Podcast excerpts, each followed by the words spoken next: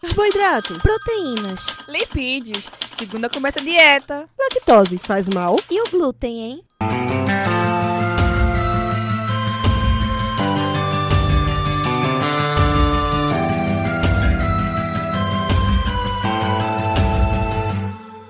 Começa agora mais um Alimenta Cast.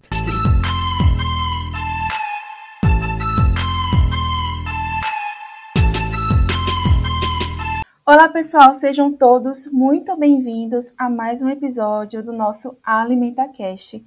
Eu sou Andresa Almeida e hoje temos uma conversa muito especial que preparamos para vocês. Esse episódio tem como tema práticas baseadas em evidências e temos o privilégio de receber a professora e doutora Eduila Couto como a nossa convidada. Com uma trajetória notável na área da nutrição, ela é uma profissional excelente renomada e que acredito que vai conduzir de uma forma muito interessante essa nossa conversa sobre as práticas baseadas em evidência. A mesma possui 20 anos de experiência como nutricionista, é mestre e doutora em nutrição pela UFPE e realizou seu pós-doutorado em nutrição pela Universidade do Porto, lá em Portugal. Além disso, possui uma ampla vivência em nutrição clínica e terapia nutricional no Hospital das Clínicas e também atendimento domiciliar. Como se não bastasse todo esse currículo extenso que ela tem, ela também é docente de nutrição clínica no CAV, o Centro Acadêmico de Vitória de Santo Antão. E sem dúvidas, né, com essa trajetória impressionante e enriquecedora, será um prazer imenso tratar dessa temática tão relevante com ela. Olá, pessoal. Eu me chamo Vanessa Belo e sejam todos bem-vindos ao nosso AlimentaCast, um programa associado ao Container Saúde do Centro Acadêmico de Vitória de Santo Antão.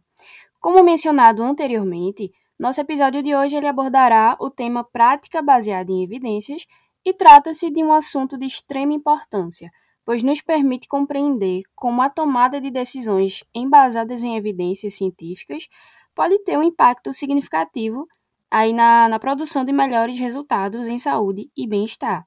Então, para começar, professora Eduila, gostaria que nos explicasse o que exatamente significa prática baseada em evidências e por que essa abordagem é tão relevante para profissionais de diversas áreas.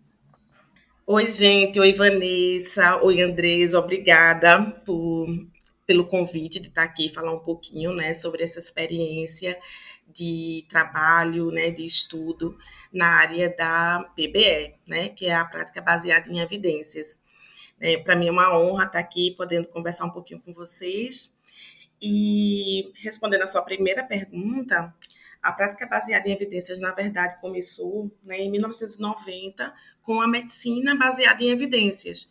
Né, e logo em seguida foi expandida para as outras áreas é, de saúde. Tá? Então, nutrição, né, onde a gente é, fala então sobre nutrição baseada em evidências, começou lá por 1998 já com uma publicação das DRIs. Então, as DRIs que a gente tem né, dentro do, da área da nutrição, que são as recomendações diárias, né, dietéticas, elas já estão baseadas em evidências.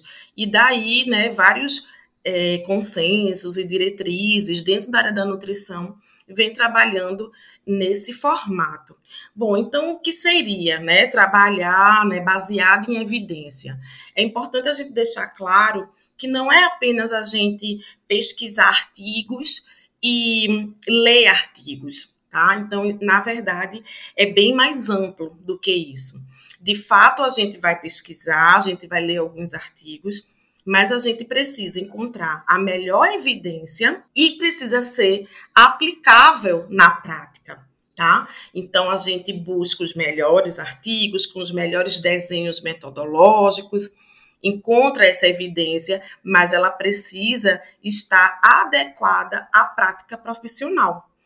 Isso pode ser dentro de diversas áreas da saúde, né, como eu tinha falado, desde a medicina, odontologia, educação física, enfermagem, nutrição.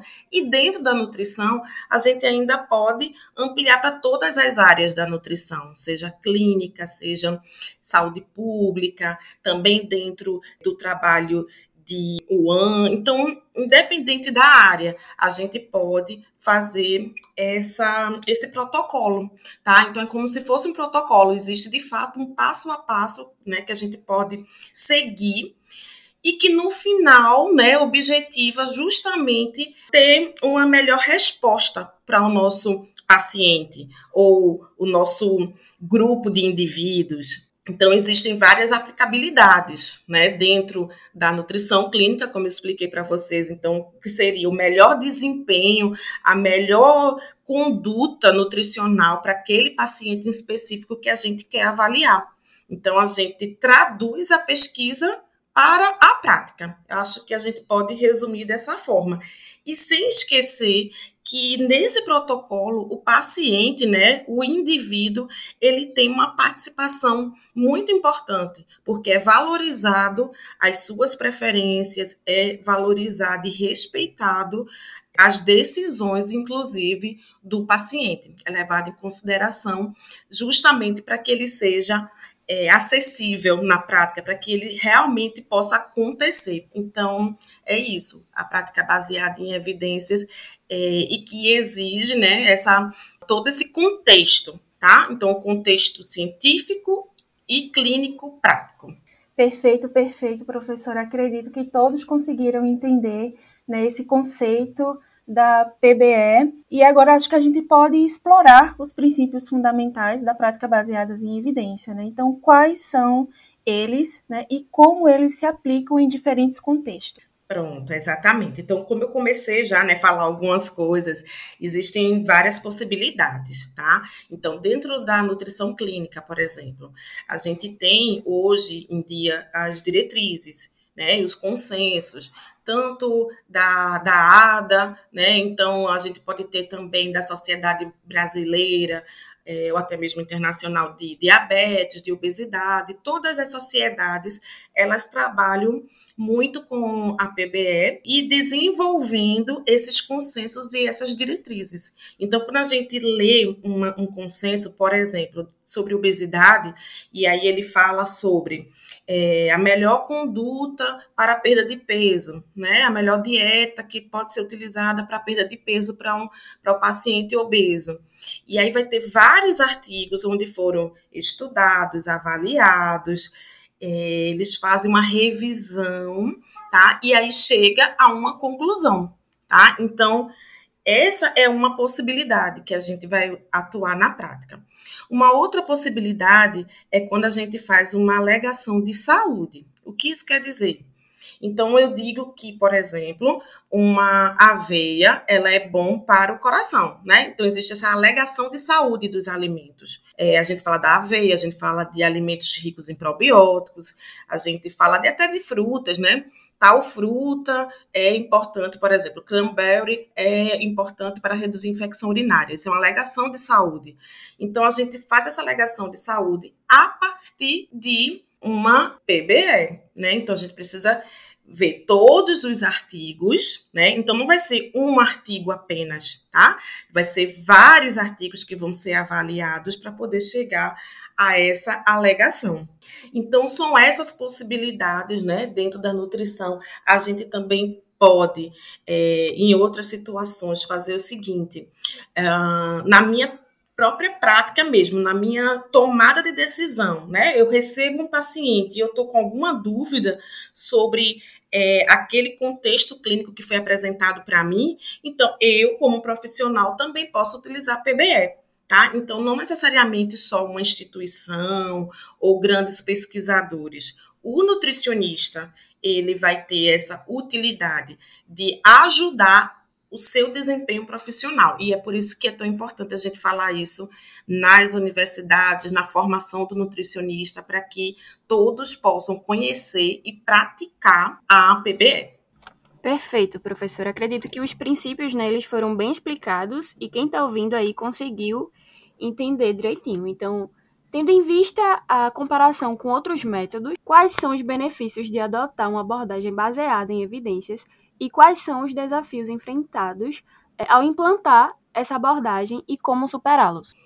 Bom, de fato, veja só, a, a prática baseada em evidências, ela tem todo um protocolo, né? Então, como eu estava falando para vocês, existe uh, um passo a passo, né? Vou resumir aqui para vocês, é, mas a primeira, o primeiro passo seria a gente identificar a questão problema, tá? Então, a questão problema, no meu caso, como profissional nutricionista na minha prática clínica, tá? Então, eu, eu tenho um paciente que ele precisa perder peso, né? Então, falando assim, de um exemplo bem simples, ele precisa perder peso, mas ele uh, não quer fazer, né? Não se sente motivado para fazer a conduta, aquela conduta que ele já tinha sido passado antes para ele. Né? Então, eu, a minha, o meu problema, a minha questão problema vai ser que tipo de dieta né, eu posso então utilizar para esse paciente. Então, eu vou pesquisar na literatura. Depois que eu pesquiso na literatura, eu preciso identificar se aqueles artigos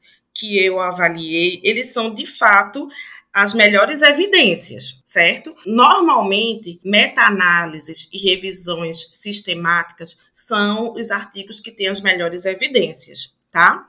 Então, eu faço uma pesquisa e vou ler esse tipo de pesquisa, né? Esse tipo de artigo, as revisões sistemáticas ou meta-análises. Depois que eu avalio e vejo se a metodologia foi feita adequadamente, se o número de amostra foi adequado, tem toda uma avaliação, a avaliação da própria estatística que foi utilizada. Depois que eu identifico que de fato aquele artigo ele é confiável, então eu vou ver se aquela dieta, aquela conduta vai ser possível de ser realizado pelo meu paciente. E também vou avaliar se o meu paciente vai estar motivado para isso. Então, os princípios né, gerais da, da PBE, então, vai ser a evidência disponível, contexto clínico do paciente, vai ser a minha experiência clínica e os valores, as crenças e as escolhas do próprio paciente.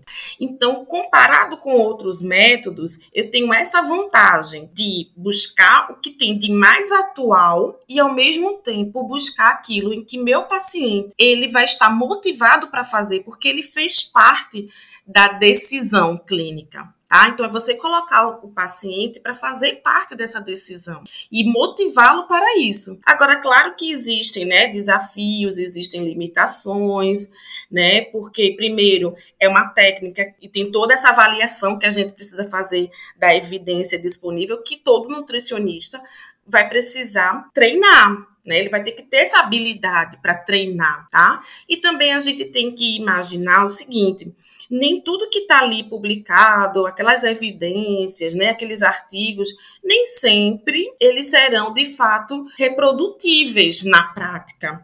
Então, por isso que a gente precisa, acho que uma maior limitação, maior desafio, melhor dizendo, seria é, o próprio profissional ter essa habilidade para extrapolar aqueles resultados da pesquisa para a prática tá? Mas com treinamento, é, com estudo, né, comprometimento, discussões, a gente consegue chegar lá e consegue superar esses desafios. Ou seja, identificar os melhores comprovativos disponíveis é essencial para que haja embasamento da prática baseada em evidências, não é isso? Então, como os profissionais eles podem realizar essa identificação e avaliação de forma eficaz? E essa prática, prof, ela se estende para quem não é profissional de saúde, por exemplo, aquela pessoa que está lá rolando o feed do Instagram, do TikTok, Hum, certo, boa pergunta.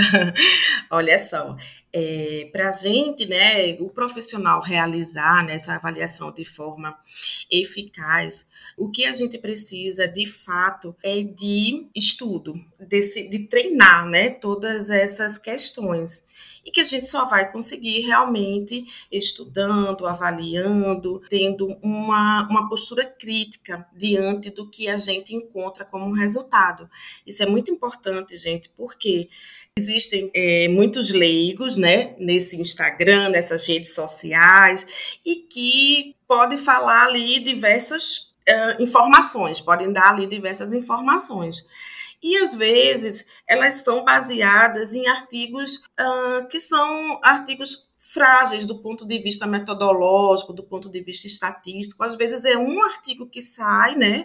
E acaba tendo toda é, uma projeção, né? Então, aquele artigo mostrou, por exemplo, né, que saiu recentemente, inclusive, sobre os adoçantes, né? Foi baseado em evidência, foi da Organização Mundial de Saúde, falando, né, dos adoçantes, que a gente teria que ter um pouco de cautela. Mas, é, até para você ver como algo que foi feito baseado em evidência, mas teve uma projeção que foi diferente porque a evidência era fraca daquele, daquele artigo, né, daquele, daquela diretriz. Mas, assim, mostrou para a gente que a gente precisa de uma cautela, mas não necessariamente fazer toda a restrição daquele adoçante, né? E é a gente avaliar até que ponto vale a pena, né? Avaliar aquele custo-benefício. Mas é essa projeção, principalmente que sai nas redes sociais, é que a gente tem que ter cuidado, né? Para não estar tá falando, né? Nós, como profissionais, e também, né, como leigo, tá, não está recebendo essas informações. Então, é, eu sugiro mesmo que seja de muito estudo, tá? Em relação à tua pergunta sobre as pessoas que não são profissionais em utilizar essa prática, veja, até é possível, mas eu acredito que é, é nossa responsabilidade mesmo como profissional fazer tudo isso, porque não é fácil, né? Não é simples fazer toda essa avaliação, tá? Então eu acho que é nossa responsabilidade fazer essa avaliação e passar essas informações para as outras pessoas né, baseada nessas evidências, tá? Então, o leigo, né, ele é leigo na nutrição, mas eles têm todas as outras suas afazeres e própria profissão. Então, seria muita coisa, seria muito dispendioso para o leigo realizar esse tipo de análise, tá? Então, eu acho que é realmente nossa responsabilidade divulgar dentro dessa formação do nutricionista, né, para que todos os nutricionistas possam ter esse tipo de informação e formação. Bom, então tá aí a importância, né, de vermos de qual fonte é o que compartilhamos nas redes sociais e principalmente a orientação, né, de, dos profissionais em relação ao assunto para as pessoas leigas como a professora falou, né? Então, uma das questões que surge é a disseminação e incentivo à adoção da prática baseada em evidências, principalmente em áreas onde a disponibilidade de comprovação é limitada ou escassa. Então, é, em relação a isso, quais estratégias né, eficazes podem ser adotadas nesse contexto desafiador? Pois é, é realmente um contexto desafiador mesmo, né? É, veja, tem uma coisa que é interessante dentro da nutrição, é que constantemente a gente está sendo bombardeado com algumas informações, né? E, e aí surgem sempre polêmicas, tá? Eu estava me lembrando agora, né, é, da minha época de estudante, que já faz um tempinho, é, a gente tinha uma questão que o ovo era um, um vilão, sabe? Então, assim, é, não podia, né? Era uma restrição total de ovo por conta da quantidade de colesterol. E isso, né, ao longo dos anos foi modificando, né? Tanto é que hoje o ovo já é visto de uma outra forma.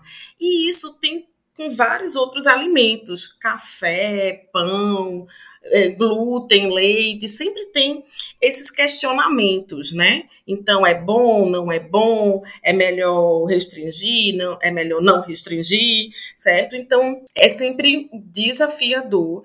Então, é por isso que é importante que o profissional ele esteja sempre fazendo essa prática, né? E é uma prática que não termina nunca. É, a gente não vai só fazer essa avaliação no início sua, do seu trabalho, né? Como nutricionista, né? Acabei de me formar, então eu vou estudar sobre isso, sobre, é, sobre prática baseada em evidências e depois não preciso mais. Não é assim. Né? Então, ao longo da vida, o resto da sua vida profissional, é necessário adotar essa prática. Então, sempre é um desafio. Então, mais uma vez, eu acho que a estratégia é a gente estar sempre atualizado e não se preocupar com certas opiniões. Se a gente for avaliar na pirâmide de evidência, existe uma pirâmide e que a gente coloca que é o nível de evidência de um estudo.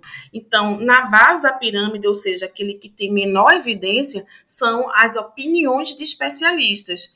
E no topo da pirâmide, que seria de melhor evidência, são as revisões sistemáticas. Então, como eu estava dizendo anteriormente, então algumas pessoas dizem assim: ah, mas eu acredito, e, e vi até alguns artigos falando, por exemplo, né, que o, o leite é inflamatório, tá? Mas não é baseado em opiniões ou, ou estudos, em poucos estudos que a gente pode usar aquilo como nossa prática. Então, a gente vai ver o que tem de mais é, discutido né, dentro desse tema, né? Então, todos os artigos, é, principalmente como eu falei para vocês, as revisões sistemáticas e as meta-análises. Se não tiver, a gente passa para o segundo ponto dessa pirâmide, que são os estudos clínicos randomizados tá? Depois, estudo caso controle. Então, existe uma hierarquização. Então, se eu não consigo estudos desse primeiro, eu vou para o segundo, se eu não consigo, eu vou para o terceiro. Mas eu preciso ter uma evidência melhor para poder, de fato, colocar isso na minha prática profissional. E tudo isso vai ter que ter a sua própria experiência. Vai ter que ser, vai ter que ter também você escutar o paciente, né? É aquilo que eu falei, também não adianta você fazer tudo lindo, maravilhoso, a melhor evidência possível, mas quando você chega para o paciente para dizer, olha, é essa, essa é a conduta, essa é a dieta que você tem que seguir. Se ele disser que não vai seguir, não adianta tu, todo o esforço que você teve. Então, escutar o paciente, né, e, e, perceber, tentar entender ali quais são as suas necessidades, as suas fragilidades e ajudá-lo nesse sentido, esse é que faz realmente a grande diferença. Ótimo, professora. É, além de utilizar as evidências disponíveis, os profissionais também podem contribuir na produção de novos comprovativos, né? Você até já falou, né, que é os estudos de corte, estudos de caso controle. Então, qual o papel dos profissionais na produção de evidências? Como é que eles podem contribuir para a expansão do conhecimento em sua área de atuação? Então, é, o profissional então pode participar também, né, na produção, né, dessas informações.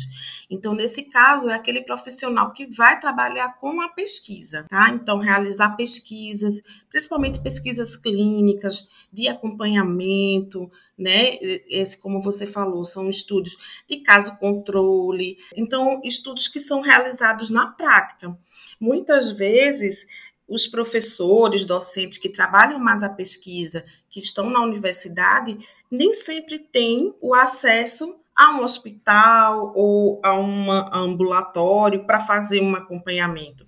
Mas aquele profissional que está lá na prática, que está na ponta, né, como a gente fala, que está ali atuando diretamente com o paciente, então pode estar trabalhando de forma conjunta com um docente, um pesquisador, para também realizar essas pesquisas. Essa é a pesquisa que a gente precisa, a pesquisa prática, a pesquisa com o paciente. As pesquisas experimentais no laboratório ou com animais, elas são importantíssimas, tem o seu papel, né? Lógico, mas a gente não pode extrapolar esses resultados para a nossa prática profissional. Então, a gente precisa de pesquisa prática, né? Então, o profissional que está lá na ponta, né, trabalhando, pode e deve, né, realizar pesquisa com essa metodologia, né, uma metodologia mais robusta, que são esses estudos que a gente já comentou, caso controle, ensaio clínico, e então é bem importante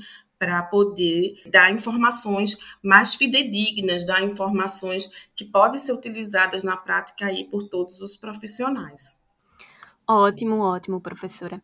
Então, antes do nosso momento Batcast, e para encerrar esse primeiro momento aqui, né, é, professora Duíla, quais são os futuros desenvolvimentos e tendências na área da prática baseada em evidências que os profissionais eles devem estar atentos para promover avanços contínuos? Bom, eu acho que na verdade todas as áreas, né, da, da nutrição. Acho que a gente precisa é, estudar, a gente precisa aplicar a prática baseada em evidências.